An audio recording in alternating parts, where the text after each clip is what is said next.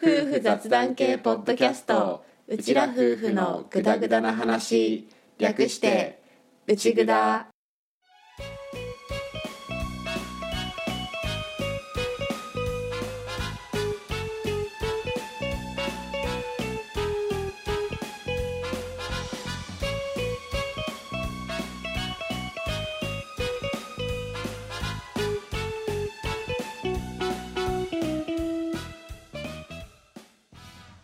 内ぐだはリビングでの雑談を垂れ流すをコンセプトにぐだぐだと夫婦の雑談をお届けするネットラジオ番組です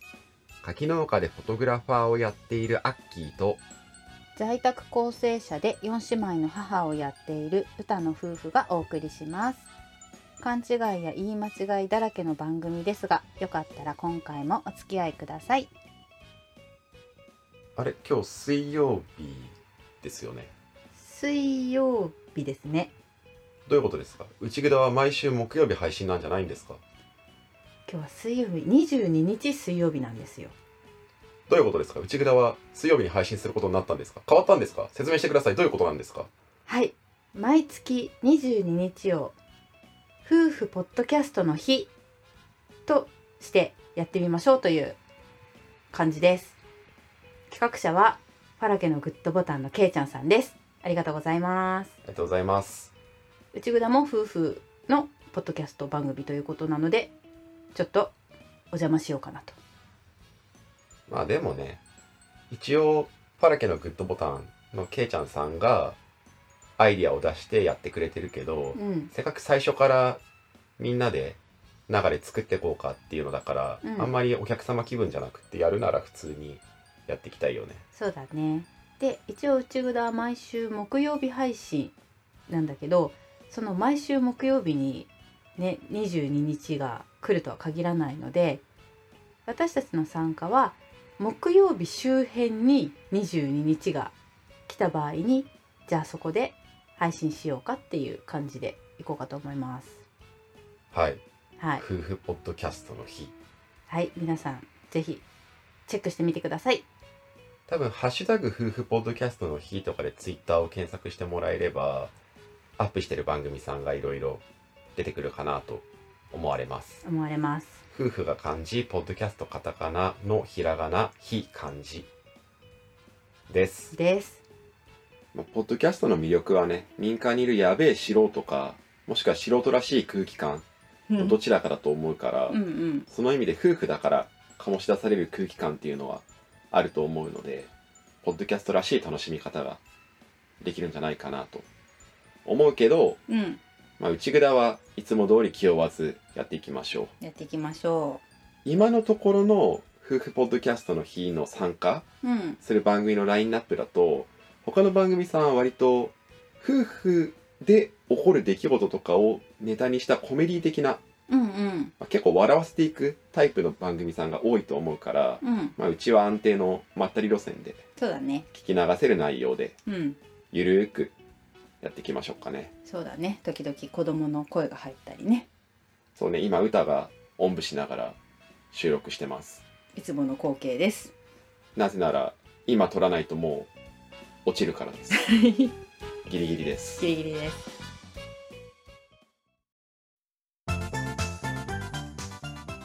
ところでアッキーさんや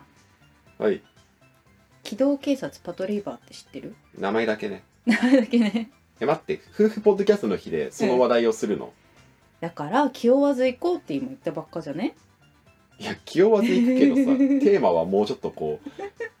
ハッシュタグ見て、初めて来てくれる人もいるかもしれないのに、 パトレイバーの話題なのに、しかも歌が話すパトレイバーの話題なので大丈夫なのこれ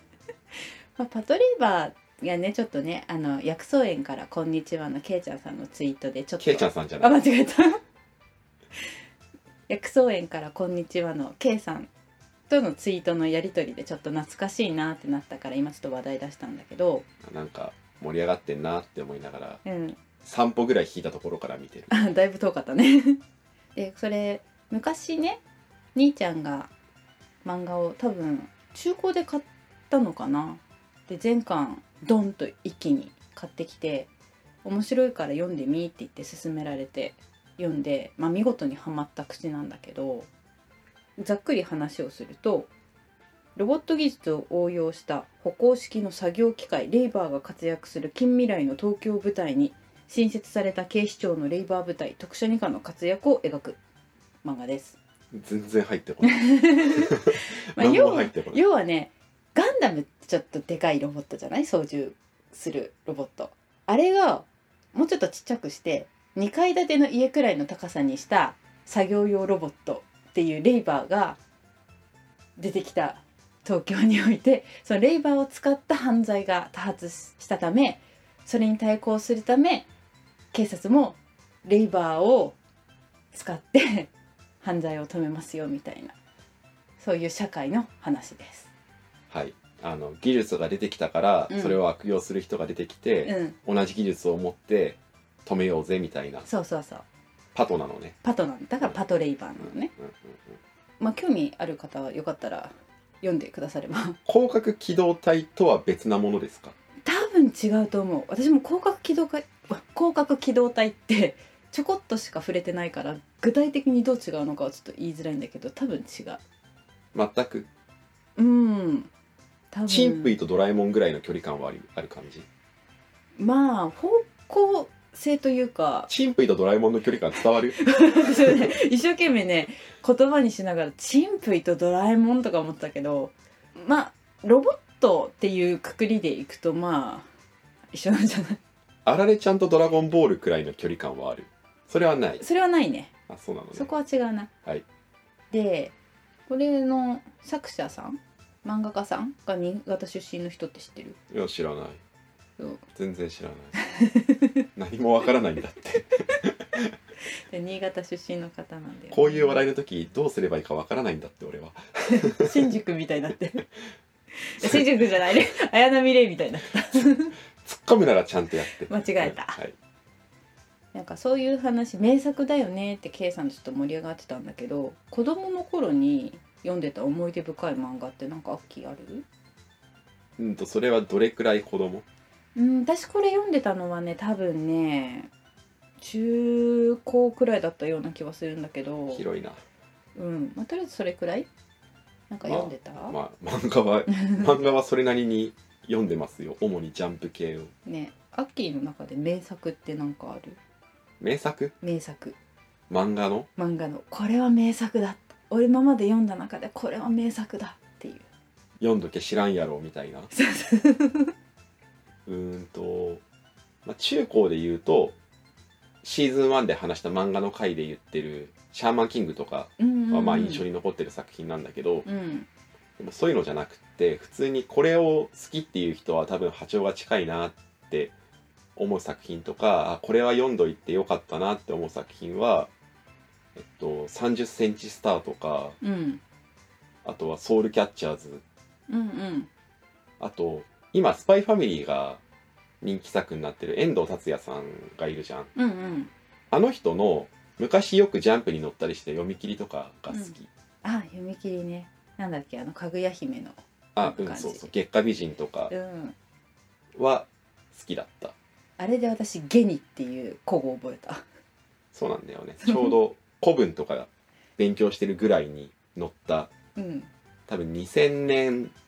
頭ぐらい、ジャスとか頭ぐらいに乗ってるジャンプの読み切り、月ね下美人。その後、スクエアで連載、結構時間が空いてからされてるけど、うん読み切りの時のやつがすごい印象に残ってるかな。ねまあでも、まあ俺はそんなところか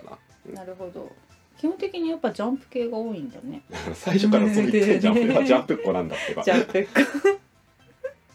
パトレイバーはちなみにね「サンデー」だったと思うえあれサンデーなの確か「サンデヤンジャンとかじゃないのー」じゃないじゃない「サンデー」のはずしかもね88年なんだよ一巻発売がいや連載か連載88年うんで10年後の未来をえらい描いててえ待ってじゃゃあまだ20世紀ってことそう98年にレイバーがいるっていう設定なんだよ 私あとねあの富樫さんの「レベル E」とか好きなんだよねあえっとパトレイバーを掘り下げる回じゃないのねこれはじゃないじゃないあのパトレイバーきっかけの漫画話をする回なのね、そう軽く漫画話をしようか夫婦ポッドキャストの日に夫婦のこのね思い出の漫画を語るっていうね思い出の漫画まあまあそうそうね実家をリフォームしたタイミングで、うん結構漫画を売ったんだよねあそうだね言ったねジャンプコミックスを中心に割とコミックスは持ってたんだけどいろんな作品うんうんそれこそ短期連載含めうん持ってたんだけどそれをある程度すっきりさせて売ったけどそれでも残ってる作品とかはやっぱり俺の中で印象的っていうか、まあ、好きな作品うんうんだから残ったっていう感じなるほどではあるね操り左近とかあー大好き 小畑さんの絵がねすごい綺麗だよねあとシャーマンキングつながりで仏ゾーンとかあー大好き仏像も大好きアシュラくん大好き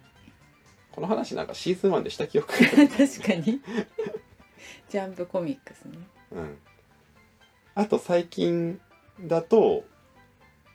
うちらのツイッターアカウントのヘッダーのところに載せてるあの上位互換の似顔絵、うん似顔絵ではないんだけど厳密には そうだね上位互換のうちらのイラストを描いてくれてる、うんあの二船さんが作画をやってる左利きのエレンとかうんは好き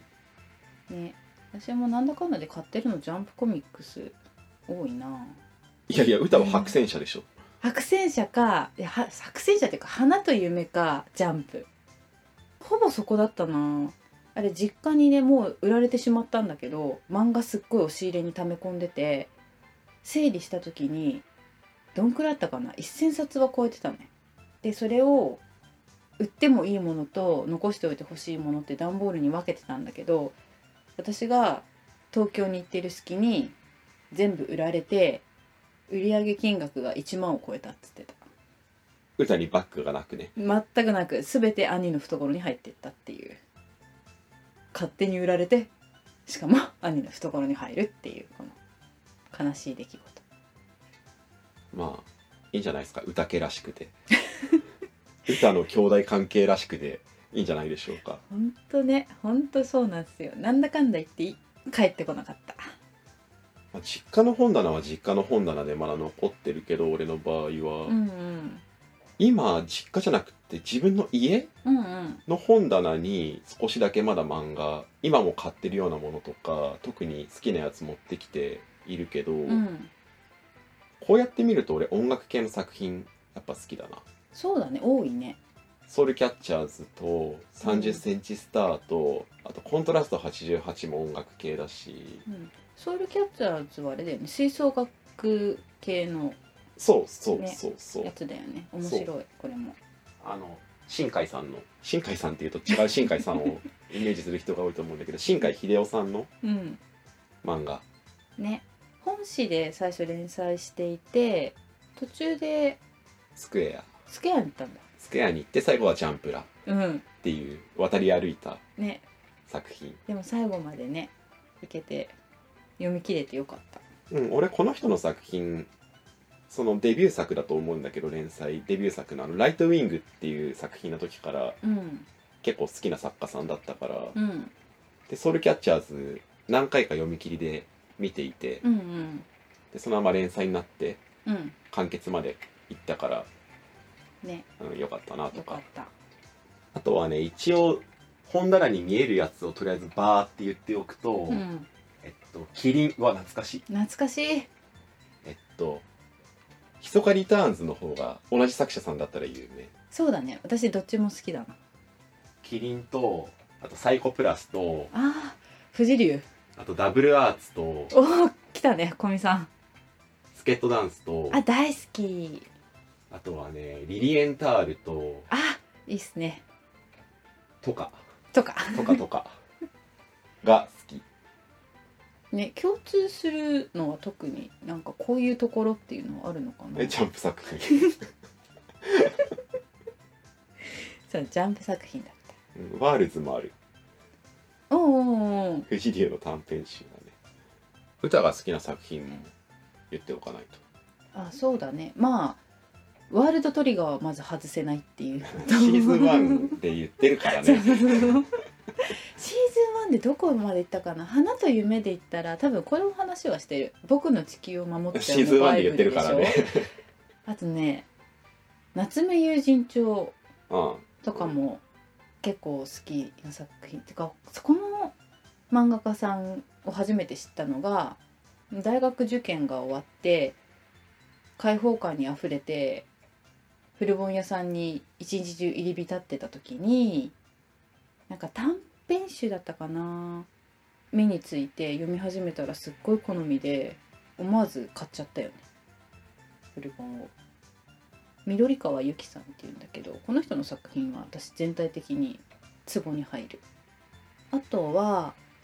森江聡さんっていう漫画家さんがいてこの方の作品もだいぶ好きちょっと前にジャンプラに読み切り載ったよね乗ったね今なんかいろんなところで書いてたりしてるみたいなんだよね最初に「ザ・花と夢」っていうこう分厚い隔月で出るいろんな読み切りが載ってる雑誌があってそれを立ち読みしてた時に「笑う残像ハニー」っていう読み切りやっててこれがすっごい私のツボにはまってそれからちょっと追っかけてる漫画家さん。最近はちょっと終えてないんだけどあとはジャンプの方で言ったら「この音止まれ」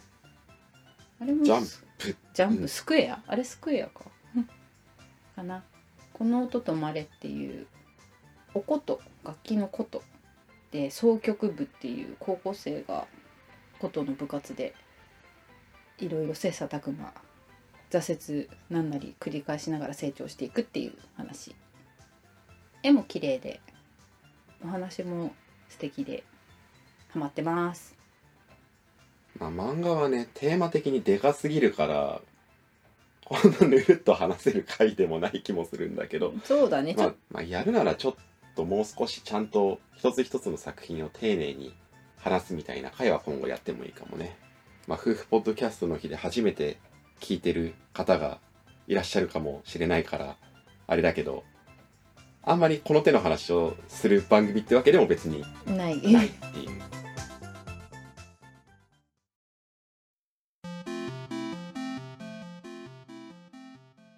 お便りいきますか。はーい今回のお便りが、あきさんからのお便りです。いつもありがとうございまありがとうございます。あき、かっこ、口がバツになってる顔文字が今回は書かれてました。これうんミッフィーですね。ミッフィーちゃんですね。はい。じゃあ、あきさんからのお便り、今回もやっていきますか。はーい。農家版農家バンドのアッキーさん、間違いだらけの構成者の歌さん、新しい洗濯機さん、こんにちは。ハイテンションなシーズン2、一日がとても楽しくなります。自分は出かけるとき、カバンがないと落ち着かないです。財布、スマホ、鍵、ボールペン、爪切り、体温計が入ってないとダメです。そこにグミがあると完璧です。お口ミッフィーちゃんは使いませんが体温計で熱を測る時のお熱ピッピは使います夫婦の間で使わない言葉はありますか自分はバカやアホですアホ、アホ バカやアホはアホアホ。アホなんでそのアソさんみたいな感じなのあんまりアホって言わないかバカやアホです。じゃない。らなるほどは言葉が強いのでそういう時はポンコツということにしてます笑い農家版農家バンドです。間違いだらけの構成者です新しい洗濯機です。こんにちは。こんにちは えっと、俺の方はうん農家版通勤の話をしたのと絡めているんだけど、うん NO の脳、バッグのカバン、農家版、農家バンドっていう風に書いてくれていて、うん俺これ実際にシーズン2のニグダメとかで話してる話なんだけど、農家版通勤の話は、うん俺農家版通勤って言ってる時に心の中であすげえこの五感農家バンドにちけえわって思いながら喋ってたんだけどなるほど見事に拾ってくれてさすがあきさんさすがだね間違いだらけの構成者は何ですかなんでしょうね私なんかいろいろ間違 まあいろいろ間違えてはいるねいろいろ間違えて言い間間違え違いだらけの構成者ってダメだよね 俺仕事出したくないもん 確かにまあまあまあで新しい洗濯機さんでハイテンションなシーズン2、まあ、確かにシーズン2になって下手にトークテーマをやめたからなのか本当に雑談してるところにマイク置いてるだけみたいな感じになっちゃってるからうんうん割とテンション高めな回が多くなってるかもしれない、そうだねまあ、でもそれで一日がとても楽しくなりますって言ってもらえるのはありがたいうん、んありがたい 毎回毎回ハイテンションでやるかは分かんないんだけど そうだねまあ、ぼちぼちやっていきます。で、アキさんは出かけるときにカバンがないと落ち着かない派。うん財布、スマホ、鍵。まあ、ここまではあれなんだけど、ボールペン。ねボールペン来たね、まあ、ボールペンはでもまあまだわかる。うんうんでも、爪切り。そうそう爪切そして体温計り。ねこれ女子力や。女子力だね爪切り体温計女子だよねあれかな爪が長くなってると落ち着かないタイプの人とか。あー割れやすいとかもあるかもしれないねで引っかかってちょっと嫌だとかあるのかなまあね、農作業してて爪が伸びてるとね、すぐ爪の中汚れるからね。それ、俺もそうだから気持ちはわかるな。なるほど持ち歩いてはいないけど なんでカバンを持ち歩かないことをやった人だからそうだねノーカバンだからねあとは体温計っねてことはあれかちょっと熱っぽい時とかは測るのか、うん、まあわうかんないちょっと想像で喋ってる部分もあるけどん、ねでそこにグミがあると完璧グミ女子力女子力っていうのもなんかちょっとうまく言えてないよね 言葉が間違ってる気 がする確かにグミグミそういえばフィットチーネグミの話も出してくれてたよねフェットチーネねあれフィットチーネじゃないのあれフェットチーネなのフェットチーネねなんと俺農家版通勤の話はしてるけど実は話しきれてない部分もあってうん俺農家版通勤って言いながらも実はシザーバッグを使う人なんだよねうんうん美容師さんとかがハサミを入れたりしてる腰のところに下げるやつうんうん俺あれ使う人なんだよねある意味カバンを持っているそうあれもある意味シザーバッグだからカバンなんだよね確かにね今はそのシザーバッグに財布とかあとは鍵うん あとボールペンも刺してるから割とカバーしてるっちゃカバーしてるなってちょっと思ったボールペンってどういう用途何かしら書く時はやっぱあるから、うん今だったら自営業だからレシートもらったら何に何買ったやつかとかはその場でメモんないとああなるほどね、計上できなくなるし、うんうん、特にに100均とかだと100円商品 ×3 みたいな書かれ方するから、ああわかんないよね、その3つが何かとかメモっとかないとう分んかんなくなるし、なるほどあとはとっさにペンで何か書いたりするシーンはあるからね、うーんで体温計絡みの話からお口ミッフィーちゃんは使わないけど体温計で熱を測る時のお熱ピッピは使いますはい審議です審議ですお熱ピッピ使わないなでもなんかわかるな、うんなんか聞いたこと感覚はわかる、うんうんし多分使ってる人はいるような気はする、うちてか私はねピーするよって言ってるえでもこれアキさん的にはどうなんだろうマイノリティだけど存在する感覚としてのお熱ピッピなのか、うんそれとももうこれは完全に自分だけだなっていう感覚でのお熱ピッピなのかねどうなんだろにもよるよねううんうんちなみにお口ミッフィーちゃんはあの放送の後ツイッターで一応存在が確認されたからね歌以外の確認されましたねだから「おねつピッピ」を使う人は多分いるのかもしれないねけどそんなに使わないな俺はうんそうだね「おねつピッピ」をうんこの子供に対してとかに使うのか、うんうん大人に対しても使うのかうんにうんもよるけどねまあ歌はお口ミッフィーちゃんを自分に対して使ったから、ね、子供にお口ミッフィーちゃんだよとかじゃなくて自分があちょっとお口ミッフィーちゃんにするねみたいな感じで使ってるから子供にもねやるけどねまあでもそうね大人も子供も関係なく使ってますお口ミッフィーちゃんえっ、と夫婦の間で使わない言葉はありますかアキさんはバカやアホっていう言葉は使わないようにしてるうん言葉が強いからそういう時はポンコツっていうようにしているっていうバカもアホもまあ強いよね強いね関西だとバカが NG でアホなら OK みたいなのは聞いたことがあるけど、うんで関東だと逆なんだっけなんかそういう話たまに聞くよね気はするけど、夫婦の間で使わない言葉歌なんかあるうーん使わないようにしてるのは嫌いっていう言葉かなそれ使わないようにしてるっていうことはあれじゃん完全に使いたくなるシーンはあるけど言わないみたいなニュアンスだと思うんだけど違う違う違う違うおっ と,、えー内蔵最終回か 違うよそれは違うよえっとね一回ね結婚前だな使ったらどうなるんだろうと思って使ってみたことあるんだよねちょっとわわわわわってなってた時にでもその時に確か自分すっごい嫌な思いしたしアッキーにも言わないでって言われたような気がしてそれ以来なんか、うん、出てこなくなった言葉かなような気がしててそんなに強い記憶じゃないよねもうちょっと遠くてさ なんせもう10年以上前の遠い記憶だからでも確か言われたなって後から言われたんだよね仲直りした後に「言わないで」って言われて「はいごめんなさい」ってなってそっからなんかもう言葉として出てこなくなったかな多分とっさに出てくるのはそれくらい私の方は俺は一応言わないようにというか言えないものとしては、あの本気のディスは言えないうんうんかなっていう気がする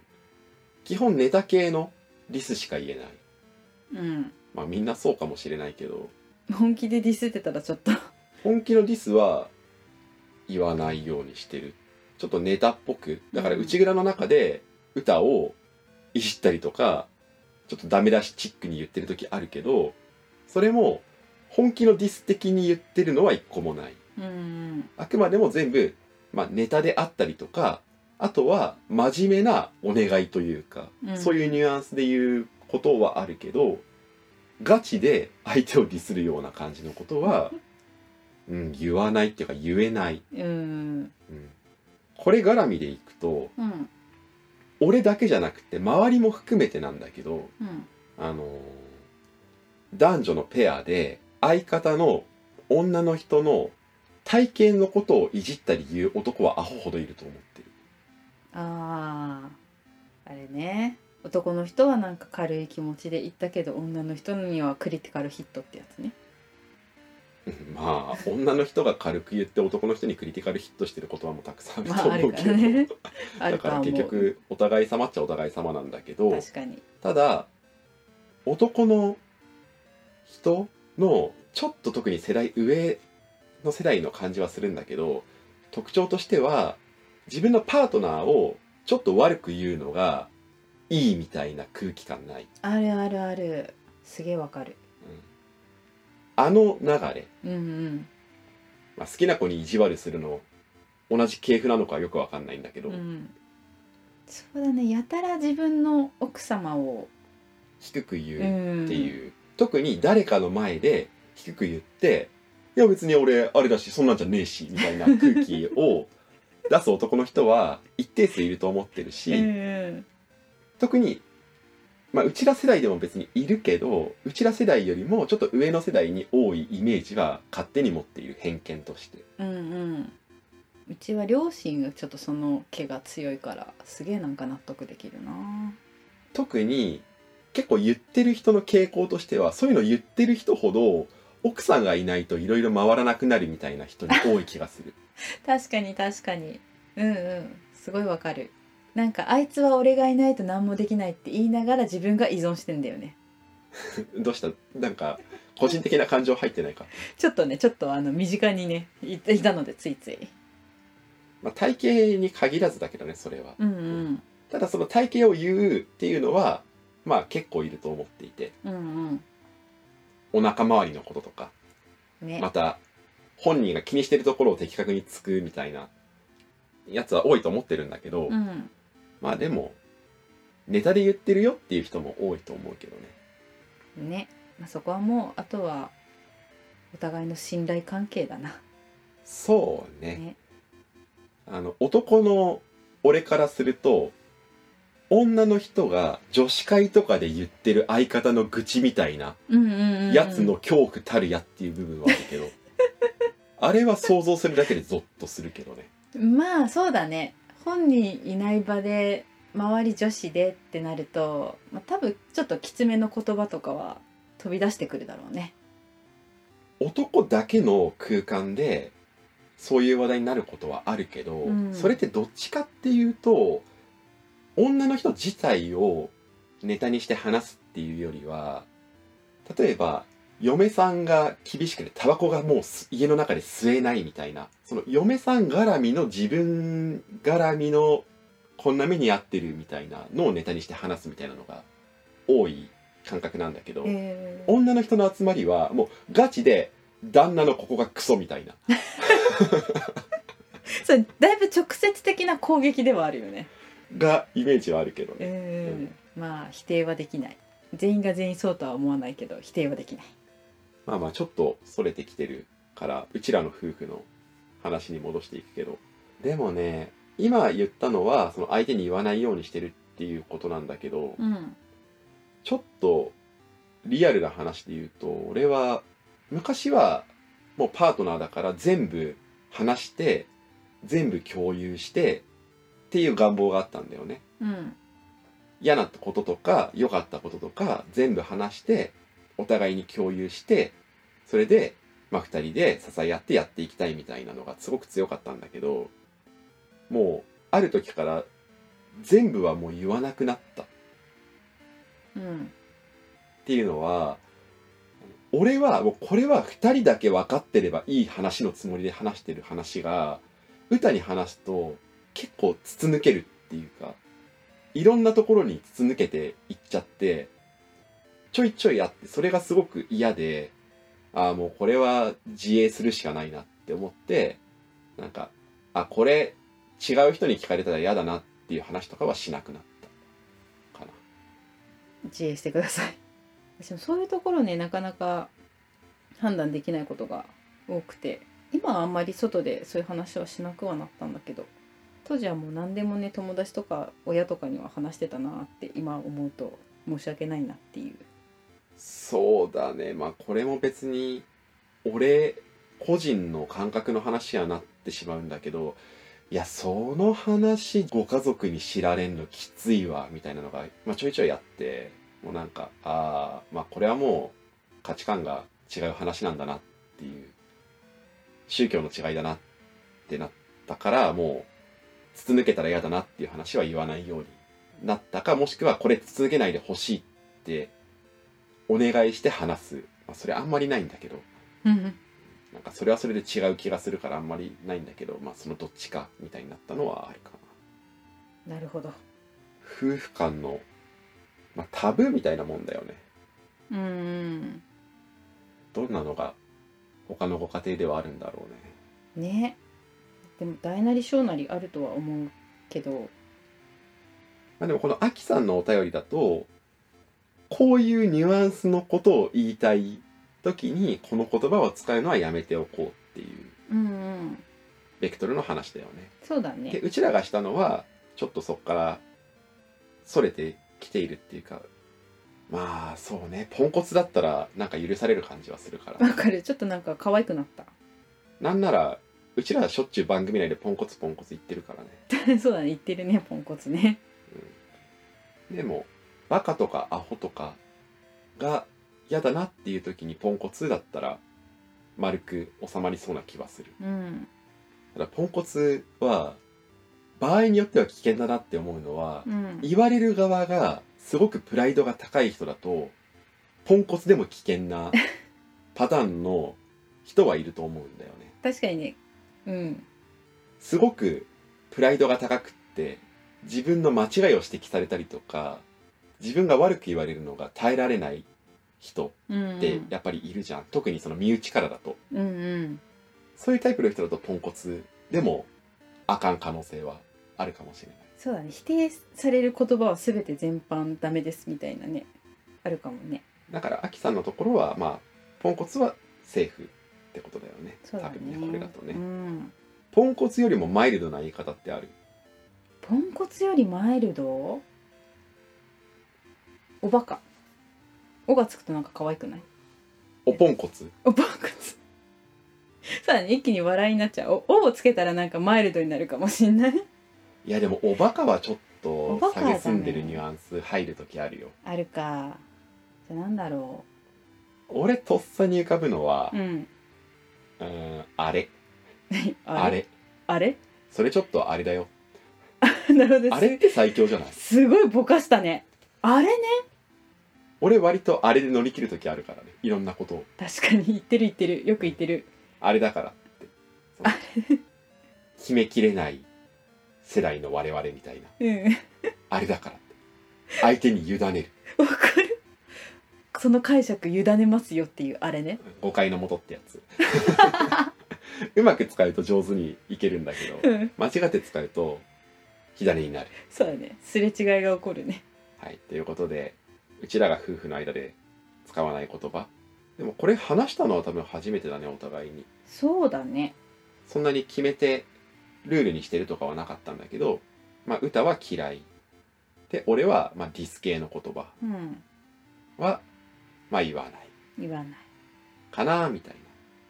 な感じうんだなですですはいこんな開始しかできませ んがお便り大好物なのでよかったらまたお便りチャットもの皆さんよろしくお願いしますはいお待ちしてます、はいあきさんありがとうございましたありがとうございました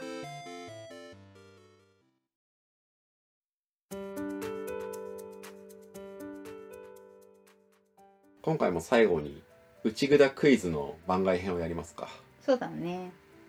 200回記念の時に「内ぐだクイズ」っていう企画をやっていてその時にいくつか問題をチャットモさんから作ってもらったんだけど200回本編の中では全部はできなかったから今ちょっとポツポツやってるみたいなや つ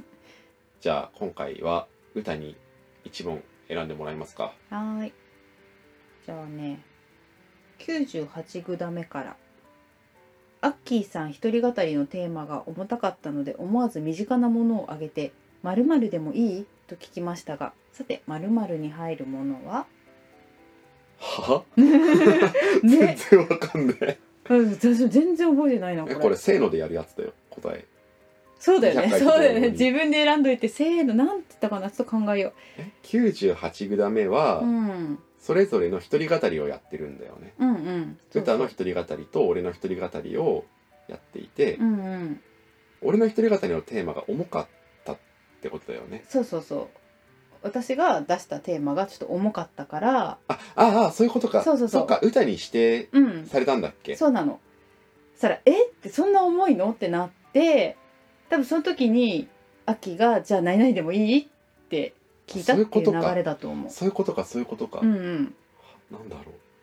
うなんだろうそうだから全然ね記憶にないなこれこれ実際のテーマ自体は正確じゃないかもだけど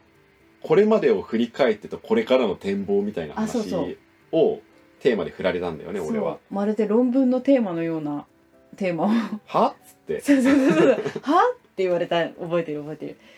えねそんな重いそんな重いのみたいな感じになり「まるまるでもいい?え俺これ当てれる気がしねえな」ねいや絶対合ってる気はしないけどまあとりあえず行きますかそうだね。じゃあ行きますはい。せーの柿最近アマゾンで買ったものえ 柿柿。 身近なもの。アマゾン、はい最近アマゾンで買ったもの。そんなわけがないんだよ はいまあいいやじゃああの正解の音源を聞いてみましょうどうぞ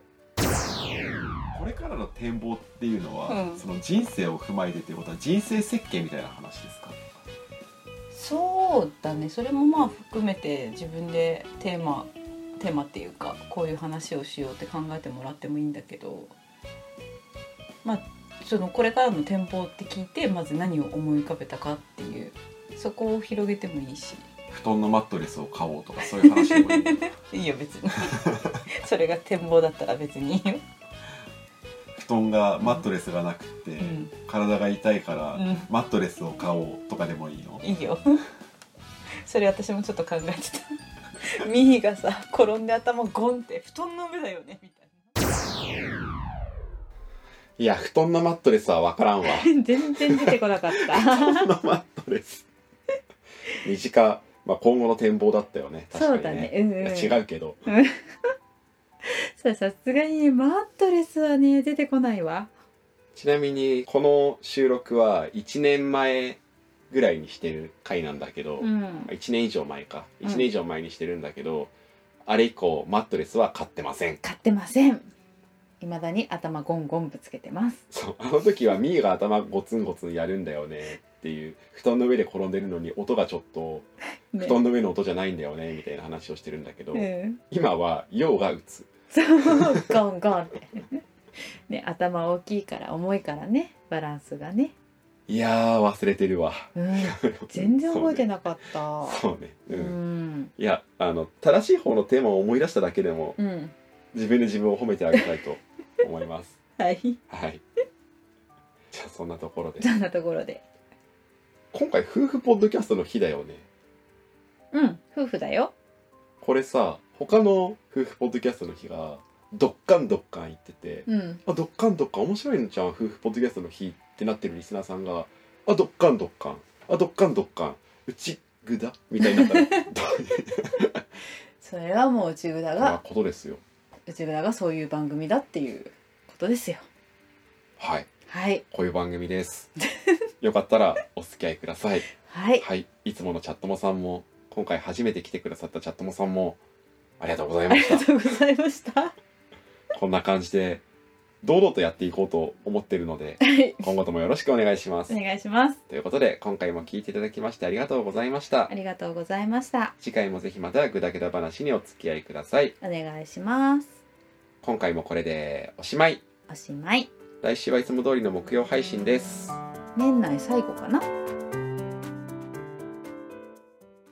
内ぐだではリスナーであるチャットもの皆さんからのご感想やご質問を募集しています